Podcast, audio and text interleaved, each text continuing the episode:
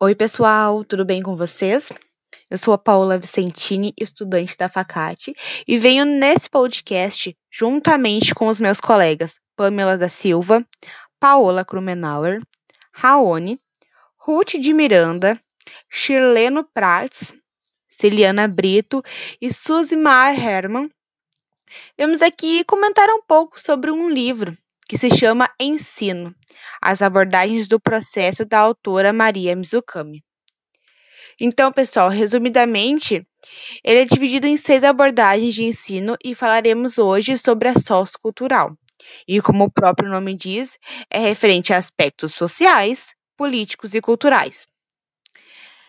Ela teve ênfase após a Segunda Guerra Mundial, quando a divisão econômica ficou bem visível, fazendo com que a burguesia estivesse acima da camada popular, ou em outro nome, como nós já conhecemos, os proletariados.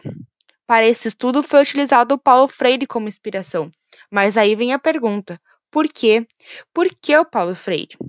Pois ele traz em seus livros a preocupação com a camada popular e a valorização das características desse povo, apontando diversas vezes em seus livros a importância da alfabetização e a melhoria delas em escolas, principalmente em escolas públicas.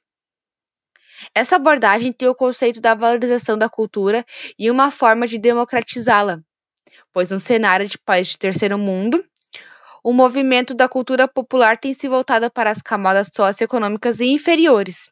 E uma de suas tarefas, e como meta, né, tem sido a alfabetização de adultos, possibilitando ainda mais a chance de serem alfabetizados, terem essa inclusão, essa integração, essa interação além de bem fazer essa camada que é tão desvalorizada na sociedade. E é isso com que o Paulo Freire quer. Ele quer essa integração, ele quer que essa camada popular tenha direito e ele preza muito pela alfabetização.